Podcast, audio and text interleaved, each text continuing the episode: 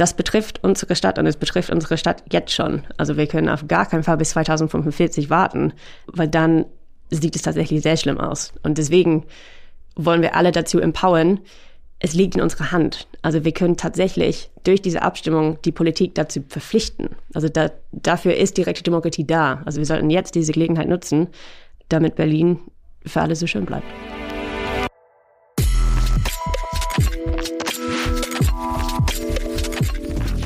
Willkommen bei Studio 36 Presents, dem nachhaltigen und sozialen Podcast aus Kreuzberg in die Welt.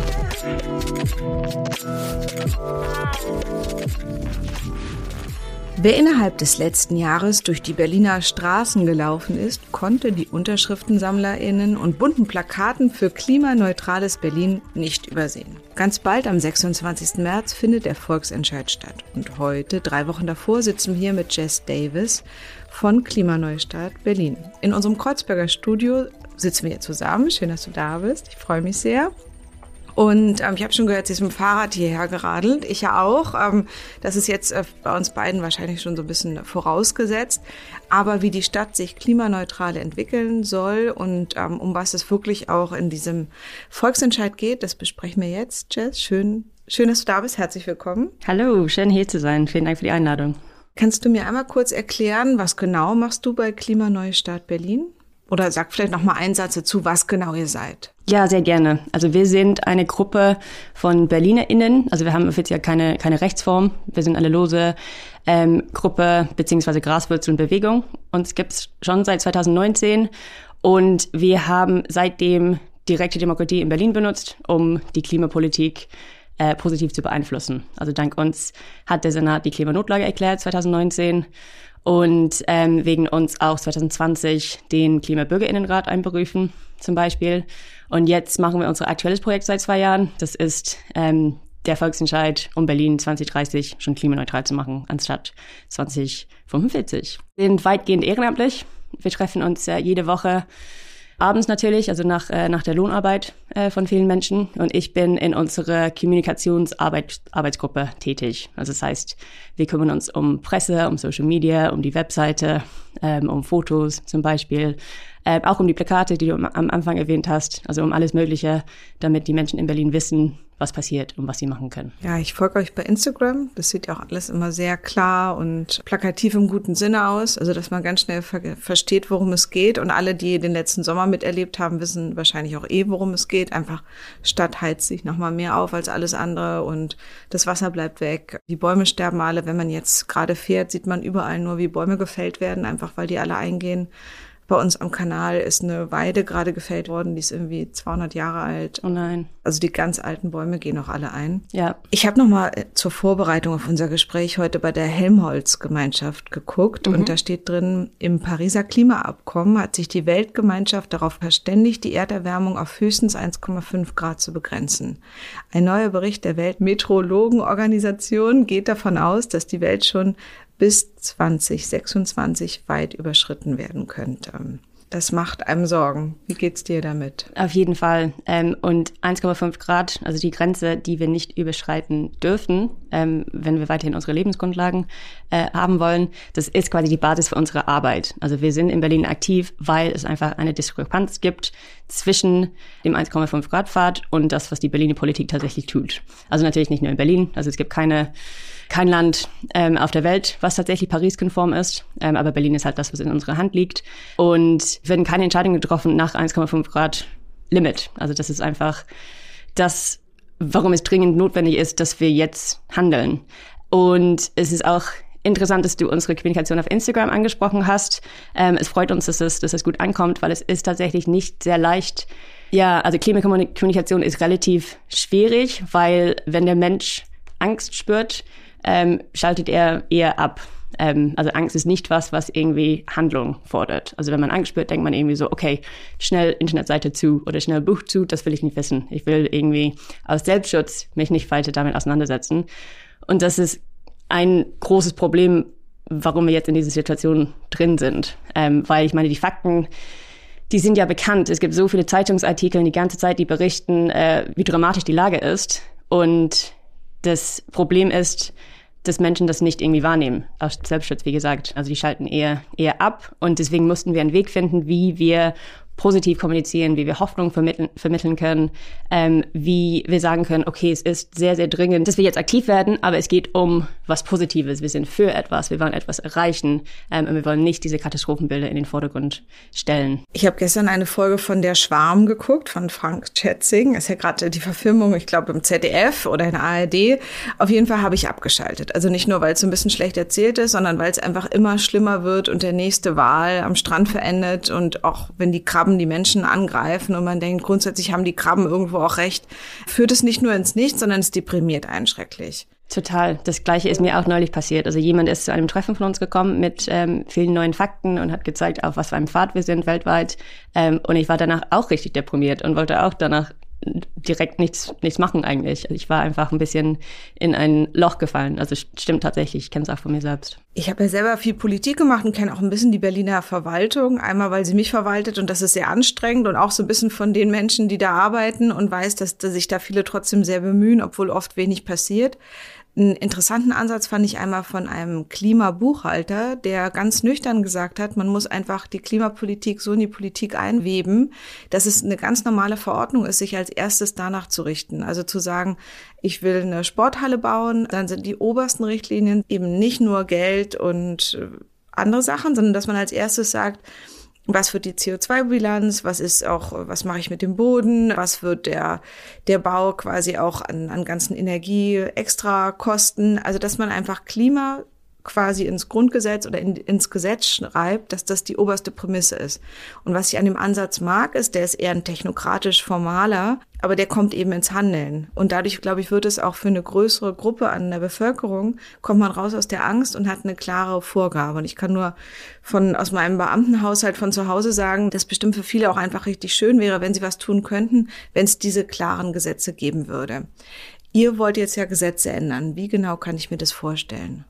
Erkläre ich sehr gerne. Also es gibt tatsächlich ein paar Versuche schon in diesem Bereich, was du gerade erwähnt hast. Also es gibt einen Klimacheck im Abgeordnetenhaus ähm, oder im Senat und es gibt auch den Senatsausschuss Klima. Und diese beiden Instrumente sollen genau diese Funktion erfüllen. Also die sollen halt gucken, bevor wir ein Gesetz beschließen, was bedeutet das für das Klima. Also es wird quasi, wie der Name sagt, ein Klimacheck noch gemacht.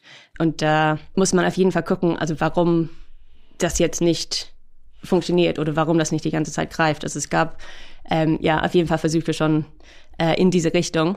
Und was bei uns die konkrete Gesetzesänderung bedeutet, also wir haben den Prozess eines Volksentscheids eingeleitet, Anfang 2021, mit einer konkreten Gesetzesänderung. Das ist jetzt nicht bei jedem Volksentscheid so. Bei dem Volksentscheid Deutsche Wohnung und Eignen zum Beispiel, also würde kein konkreter Gesetzesentwurf zur Abstimmung gestellt. Ähm, das bedeutet, es würde eine politische Forderung gestellt und das wird, wie wir wissen, halt derzeit vom Senat verschleppt. Ähm, und wir haben uns damals entschieden, wir wollen direkt das Gesetz anpassen, indem die Bevölkerung dafür stimmt. Und wir haben das Energiewendegesetz, also das mit vom Namen heißt es Berliner Klimaschutz- und Energiewendegesetz. Und das ist das Gesetz, wo das Zieljahr für Klimaneutralität geregelt wird. Momentan steht da drin, Berlin muss bis 2045 klimaneutral werden und wir haben 2045 durch 2030 ersetzt. Dadurch ähm, sparen wir 80 Millionen Tonnen CO2 ein. Und wir haben noch ein paar kleinere Änderungen dazu gemacht. Ziele haben wir durch Verpflichtungen ersetzt, weil es geht eben darum, dass ähm, das tatsächlich jetzt passiert, dass das nicht irgendwelche lose Ziele sind, beziehungsweise leere Versprechen, die wir auch überall auf der Welt von 1,5 Grad Grenze kennen, sondern dass die Politik tatsächlich dazu verpflichtet ist. Ähm, und wir haben eine Klausel drin zum sozial gerechten Ausgleich, weil wenn Häuser saniert werden, ähm, war es uns wichtig, dass die Miete dann nicht erhöht wird als ein Beispiel. Wir haben gerade einen Newsletter gemacht, da geht es darum, wie stark die Reichen dieser Welt eigentlich den Klimawandel ganz extrem mit befeuern. Also 19 Prozent der klimaschädlichen Gase werden nur von 0,01 Prozent der Bevölkerung, also die, die superreich sind, ganz alleine gemacht. Also die soziale Gerechtigkeit ist halt das Verrückte, dass wir auf einer Welt leben, sich Reiche noch besser schützen können und es noch viel, viel mehr verursachen. Also deshalb ist es auch schön, dass das so bei euch im, im Gesetz auch drin Unbedingt. ist und eben auch, dass es, dass es aufhört, dass es reine Phrasen sind, die einfach so von allen Parteien wiederholt werden. Mhm. Ich wohne ja in Berlin. Ich bin Berlinerin. Meine Freunde haben es mir alle schon geschickt. Alle sagen hier Volksentscheid Berlin 2030 klimaneutral. Jetzt unterschreiben. Am besten beantrage ich Briefwahl oder gehe hin oder mache das direkt mit dem QR-Code schon vorab. Und wenn ich das mache, sag mir doch noch mal drei Dinge, für die ich stimme erstmal ein bisschen zum Prozess, wie es abläuft. Also wir hatten ja gehofft, beziehungsweise sind davon ausgegangen, dass der Volksentscheid mit der Wahlwiederholung zusammengelegt wird. Also so sieht das eigentlich das ähm, Abstimmungsgesetz vor. Ähm, ist aber leider nicht passiert. Und das bedeutet, damit wir erfolgreich sind, also damit der Gesetzesentwurf angenommen wird, müssen mindestens 607.000 BerlinerInnen mit Ja stimmen. Also das ist das Quorum und das ist halt natürlich eine Riesenhürde. Also letztes Jahr hatten wir ähm, über 260.000 händische Unterschriften gesammelt. Das war ja schon ähm, ein, ein, ein großer Erfolg für uns. Und jetzt ist die Hürde noch höher quasi. Aber wir können das ein bisschen steuern, weil wir wissen im Voraus, wie viele Leute Briefwahl beantragen. Also wir sind jetzt dreieinhalb Wochen vor der Wahl und es haben jetzt schon 220.000 Menschen Briefwahl beantragt. Mhm. Äh, natürlich wissen wir nicht, wie viele davon tatsächlich die Unterlagen zurückschicken und wie viele davon mit Ja stimmen. Das, äh, das können wir ja nur schätzen. Aber das, das ist schon riesig. Also es sind schon so viele Menschen, die jetzt äh, beabsichtigt haben, äh, abzustimmen. Diese Zahlen bekommen wir tatsächlich auch täglich von der Senatsverwaltung. Also hoffentlich können wir im Voraus dann ein bisschen steuern, wenn wir sehen, ja, wir können einfach hoffentlich dann auch mal Social Media Werbung schalten, weil das Ziel ist, dass wir so nah wie möglich an 600.000 BerlinerInnen kommen vor dem Abstimmungstag. Weil wenn es zum Beispiel am 26. stürmt und niemand aus dem Haus rausgehen möchte, ähm, kann das einfach also wir können daran scheitern. Also das heißt am besten schon vorher abstimmen. Das genau. macht total Sinn, um eben auch diese Masse, und das finde ich schön, wie du es gerade beschrieben hast, dass es anscheinend schon sehr viele gibt, die Briefwahl beantragt haben. Und meine Vermutung ist ja, wahrscheinlich ist es deine ja auch, dass die, die aktiv Briefwahl beantragen für diesen einen speziellen Abstimmungsfall, den wir jetzt ja sonder, sonderfallmäßig vorliegen haben, dass das auch nur die machen, die auch positiv abstimmen, weil alle anderen Benzinnasen werden wahrscheinlich einfach den Brief wegschmeißen wütend. Das heißt, wenn man keine Benzinnase ist, sollte man dringend ähm, Briefwahl beantragen. Was man noch machen kann, ist, ihr habt Kiez-Teams. Was machen die? Genau, die Kiez-Teams machen den Straßenwahlkampf. Also sie sind unterwegs überall in Berlin, sie verteilen Flyer, sie gehen auf der Straße mit Menschen ins Einzelgespräch und erklären, warum das so wichtig ist. Also im Grunde genommen das, was wir letztes Jahr in der Unterschriftensammelphase gemacht haben, ähm, einfach jetzt mit dem Aufruf, Briefwahl zu beantragen oder zur Wahlurne zu gehen. Wir machen auch kleine Events und Happenings. Dann erzählen wir Geschichten aus unseren Kiez-Teams. Wir motivieren uns gegenseitig und trinken Kaffee und essen Kuchen. Ähm, also es geht auch darum, dass wir unsere Community stärken und ähm, dass wir ja, beim, beim Klimaaktivismus Spaß haben, weil das ist uns immer sehr wichtig. Kannst du was Schönes erzählen? Eine schöne Geschichte aus den Kiezen? Also ich habe selber Wahlkampf gemacht und ähm, unterschiedliche Erfahrungen damit gemacht. Ich bin in meinem Pinguin-Kostüm in der Rolltreppe hängen geblieben. Ähm, äh, was, was für positive Rückmeldungen habt ihr schon bekommen?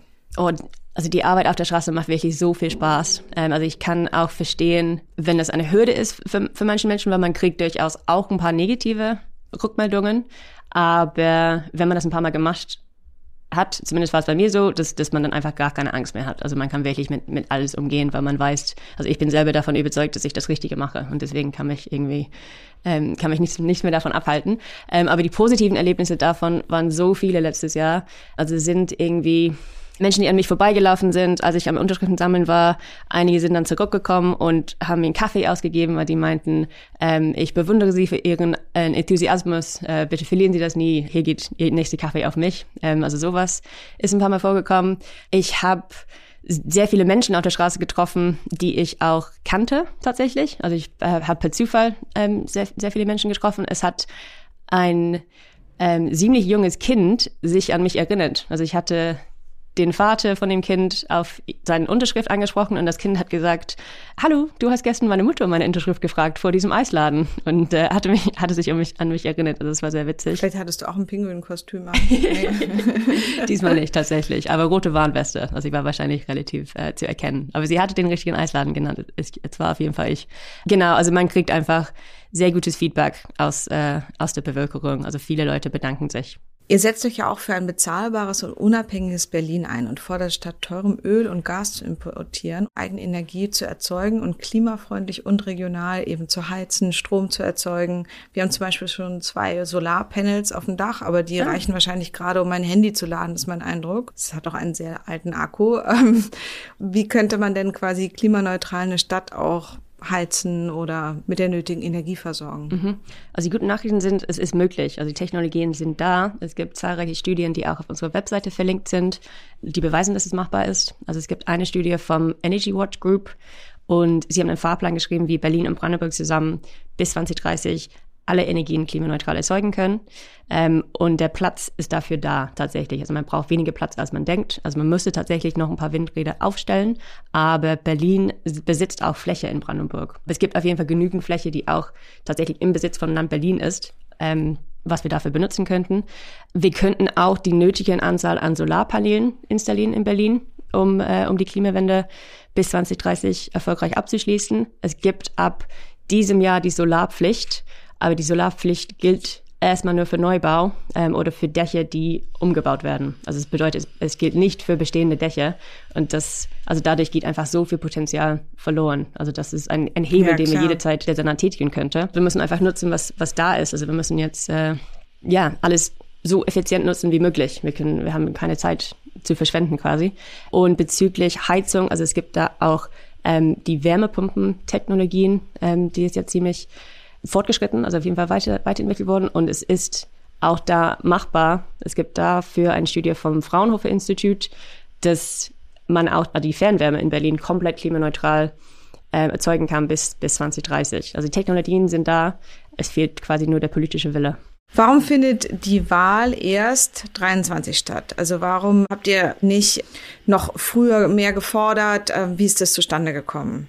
Also wir haben angefangen mit dem Volksentscheid Anfang 2021, da haben wir alles in die Wege geleitet. Ähm, und es sind sehr viele Schritte erforderlich, was, was ja auch gut ist, weil es ist eine Gesetzesänderung. Und am Anfang mussten wir den Gesetzesentwurf schreiben, also wir mussten mit ExpertInnen, äh, mit AnwaltInnen uns zusammensetzen und gucken, was äh, sind mögliche Hebel, um Berlin Paris-konform zu machen? Wo können wir ansetzen? Und wie schreiben wir diesen Gesetz so, dass es für rechtlich zulässig erklärt wird? Und das, das würde er.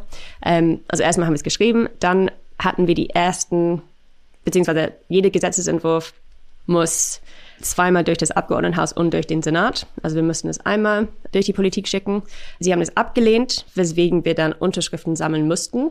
Und die erste Sammelphase also die war, Grünen haben es die Grünen haben es damals mit abgelehnt, genau, ja, weil sie es nicht für machbar gehalten haben. Dann hatten wir die erste Unterschriftensammelphase 2021 im Spätsommer und danach geht es wieder an die Politik und es gibt einfach Fristen, die eingehalten werden müssen. Also wir, wir wussten, dass wir nach der ersten Sammelphase neun Monate mindestens warten müssen, bis ähm, entweder der Gesetz angenommen wird oder wieder abgelehnt wird, würde wieder abgelehnt. Deswegen ähm, mussten wir dann in die zweite Sammelphase gehen. Und wir haben wirklich alles gegeben, damit das möglichst ähm, schnell passiert. Also wir haben auch Eilanträge gestellt im Abgeordnetenhaus, die glücklicherweise alle angenommen werden. Und wir haben tatsächlich den Zeitplan geschafft, den wir angestrebt hatten, weil wenn du zum Beispiel vier Monate lang im Winter Unterschriften sammeln musst, sind die Chancen natürlich viel geringer, dass man das schafft. Also wir hatten sehr Glück, dass wir im Juli anfangen konnten und dass wir so einen schönen, schönen Herbst hatten. Also wir hatten wirklich, wirklich Glück mit dem Wetter. Aber es ist alles so passiert, wie wir wollten. Also es, es wäre quasi nicht möglich gewesen, dass wir früher zur Wahlurne gekommen wären als jetzt. Außer, dass sie das mit der Wahl zusammengelegt hätten. Das wäre natürlich, das wäre eine naheliegende Lösung gewesen. Aber. Ja, das war wahrscheinlich auch politisch so nicht gewollt. Kann genau. ich mir vorstellen. Ja, von der SPD. Die Regierung will bis 2038 aus der Kohle aussteigen. Und für Gas gibt es keine klare Deadline. Auch sonst fehlen ja die klaren Deadlines, ist manchmal mein Gefühl. Mhm. Wie kann man auf regionaler Berliner Ebene hoffnungsvoll bleiben, während man eher pessimistisches Bild habe ich halt oft eher von der Gesamtlage. Mhm. Also ist man überhaupt auf Landesebene handlungsfähig?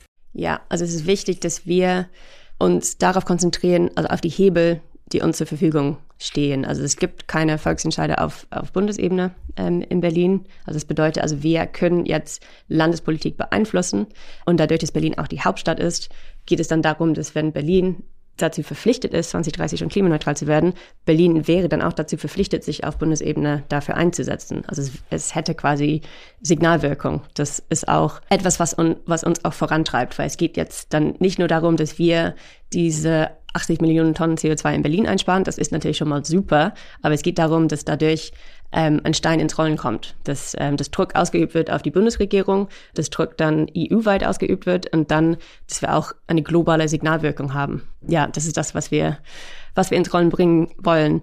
Das wird sehr oft als, als Ausrede genutzt tatsächlich, dass Leute sagen, ist egal, was Berlin macht, weil Bundesregierung macht, macht das und das. Und wenn wir einfach so weitermachen, dann, dann werden wir nie die Klimakrise lösen. Also jemand muss den Anfang machen. Jemand muss ähm, jetzt sagen, okay, wir setzen uns jetzt auf Landesebene dafür ein, weil es, weil es gehen muss. Und das ist das, was wir anstoßen. Und Vorbildfunktion, man merkt es ja auch immer wieder, wie es dann immer heißt, schau mal, in den nordischen Ländern werden Frauen gleich bezahlt oder so. Also so das ganze Vorbild sein oder auch äh, Vorreiter sein und auch was zu tun, ist auf jeden Fall besser als nicht zu tun. Auf jeden Fall. Wir haben auch diese historische Verantwortung dem globalen Süden gegenüber. Also wir haben ja so viel mehr CO2 ausgestoßen pro Kopf als Menschen in diesen Ländern, dass wir tatsächlich in der Verantwortung sind, jetzt früher klimaneutral zu werden. Und dann zeigen wir, dass, dass es geht und dass ähm, CO2-neutrale Technologien, dass es die gibt, dass man die jetzt schon einsetzen kann und dass, dass unsere Lebensgrundlagen länger erhalten bleiben und dass wir eine lebenswerte Zukunft auf dem Planeten haben. Ich habe ja eben schon gesagt, ich wohne unterm Dach, da wird es sehr heiß. Es ist wirklich so, dass ich im Sommer gebraten werde. Mhm. Es ist offensichtlich, dass Großstädte sich mehr aufheizen, dass ja auch äh, Hitzewellen, Stürme, Starkregen, alles nimmt total zu. Und zum Beispiel meine Mama ist schon ein bisschen älter und da merke ich echt, wie ich mir Sorgen gemacht habe. Erst gab's Corona und dann gab's die große Hitze in Berlin und das ist auch, ob jetzt äh, kleines Kind, kranker Mensch, äh, ältere Person, also es ist ja wirklich auch ganz konkret richtig schlimm, wie heiß es wird, dass das Wasser wegbleibt und alles. Was kannst du denn da noch mal zu sagen, dass das vielleicht auch eine konkrete Motivation ist, dass wir konkret sehen, der Straßenbaum ähm, fällt um, ähm, dadurch wird das Haus weniger beschattet, dadurch schwitzt die Nachbarin, die 85 ist, mehr und es geht ihr schlechter oder einem selber geht schlechter. Also was ist eure Initiative für ein konkretes Angebot an die Menschen in Berlin? Was uns vorantreibt, ist zum einen globale Klimagerechtigkeit. Wir haben einfach eine Verantwortung dem globalen Süden gegenüber. Das treibt uns an. Aber der zweite Aspekt ist Berlin. Also wir wohnen alle sehr gerne in Berlin. Wir lieben unsere Stadt. Wir wollen weiterhin hier leben und wir wollen, dass, dass, dass unsere Zukunft lebenswert ist hier. Und das ist jetzt schon bedroht. Also du hast am Anfang gesprochen, also die Städtebäume sterben jetzt alle weg. Also es sind tatsächlich, glaube ich, unter zehn Prozent von den Bäumen in Berlin tatsächlich gesund. Es ist extrem heiß im Sommer in den Bereichen, wo keine Bäume sind, wo, ähm, wo alles versiegelt ist.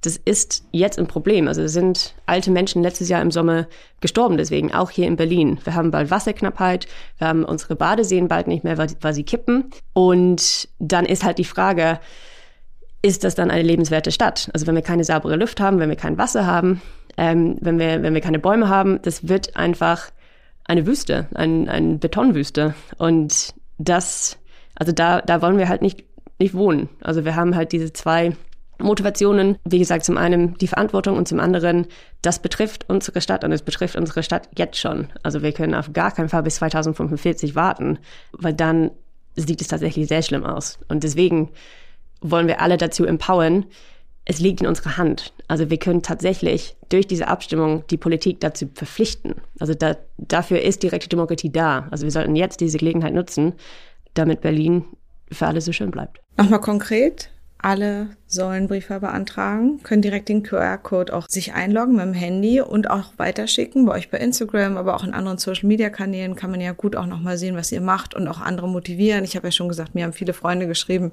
jetzt unbedingt Briefe beantragen. Was kann ich noch tun? Also alle sollen sehr gerne im Voraus Briefwahl beantragen, weil dann haben wir die Chance, dass wir das im Voraus auch gewinnen tatsächlich. Wie du sagtest, also alle wahlberechtigte BerlinerInnen, vielleicht kurz dazu, ähm, wahlberechtigt sind leider nur Menschen, die über 18 sind, die seit mindestens drei Monaten in Berlin wohnen und die die deutsche Staatsbürgerschaft haben. Das äh, ist leider ist leider Landesgesetz in Berlin, dass es so ist. Also alle wahlberechtigte Personen bekommen eine Wahlaufforderung nach Hause geschickt, automatisch vom Senat. Das ist in vielen Bezirken auch schon passiert. Und In diesem Brief ist ein QR-Code drin. Über den QR-Code kannst du direkt Briefe beantragen, ohne Daten eingeben zu müssen, weil es ist ein personalisierter QR-Code. Also das ist äh, auf jeden Fall am einfachsten. Wenn du aber noch auf deinen Brief wartest, also auf deine Wahlaufforderung, kannst du auf berlin2030.org gehen und direkt oben ist ein Button, wo du dann Briefwahl beantragen kannst. Darüber musst du selber die Daten eingeben, weil es ist natürlich nicht personalisiert, ähm, aber es dauert tatsächlich weniger als zwei Minuten. Dann kommen die Wahlunterlagen nach Hause, dann musst du auch noch Ja ankreuzen und nochmal abschicken, damit, es, äh, damit das tatsächlich auch gezählt wird.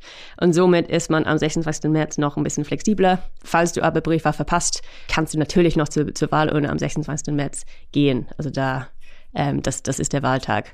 Am Tag davor machen wir noch eine große Demo am Brandenburger Tor. Ähm, wir haben eine Demo angemeldet mit großer Bühne. Wir haben auch musikalischen Axt dabei, ähm, auch ein paar größeren. Und es wird auch Redebeiträge geben von Maya Görpel und Luise Neubauer, damit wir alle am Tag vor der Abstimmung noch einmal zusammenkommen und alle nochmal dran erinnern, dass sie am nächsten Tag wählen gehen.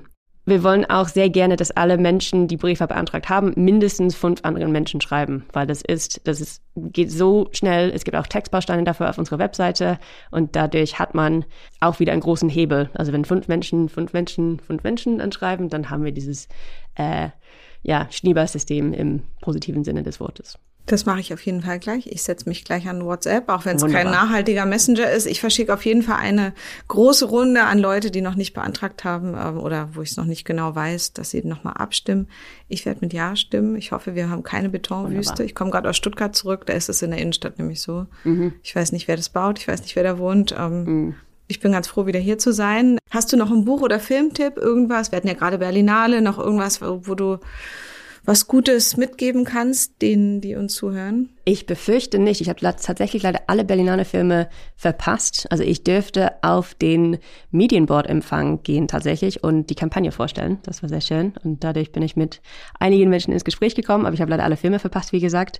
Ähm, und zum Lesen komme ich tatsächlich auch äh, aktuell nicht so wirklich, ähm, weil ähm, ich meine ganze Zeit in Aktivismus reinstecke. Also ich befürchte, ich kann euch leider keine Empfehlung geben, außer zur Wahlurne zu geben. Okay, dann lesen wir am besten unsere Briefunterlagen ganz, ganz, ganz genau. Da sind tatsächlich viele Infos drin in der Wahrbroschüre. Jess, hast du noch eine gute Nachricht? Wir haben ja schon, wir haben das Gefühl, es muss viel getan werden. Und es ist jetzt nicht so direkt schon wie bei der Schwarm, wo überall die Tiere von der Decke fallen, aber es ist auf jeden Fall höchste Zeit, dass was getan wird. Mhm. Wir können was tun durchs Abstimmen. Hast du noch eine gute Nachricht? Also, es ist wichtig, dass man sich die guten Nachrichten auch anguckt. Es gibt auch einige Instagram-Seiten jetzt, die gute Klimanachrichten tatsächlich verbreiten, was ich super finde. Und da geht es meistens darum, dass ähm, die Natur sich sehr, sehr schnell erholen kann. Das finde ich immer sehr schön zu lesen, weil wenn wir jetzt in Berlin Beton zurückbauen, wenn wir jetzt die Flächen entsiegeln, kommt die Natur sehr, sehr schnell zurück. Also es ist nichts verloren. Ähm, das finde ich immer eine sehr schöne Nachricht.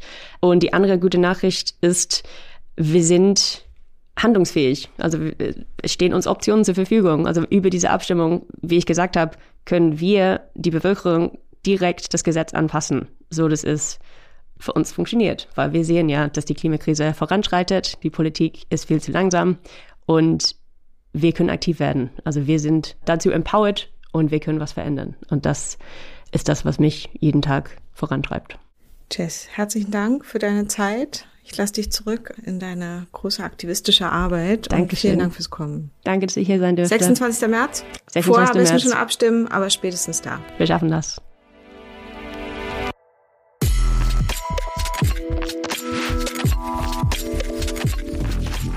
Das war's mal wieder mit einer Folge Studio 36 Presents, dem nachhaltigen und sozialen Podcast. Wenn ihr mit uns zusammenarbeiten möchtet, Anregungen oder Ideen habt, schreibt uns gerne über info at studio36.berlin. Wir freuen uns drauf. Bis zum nächsten Mal. Eure Nike.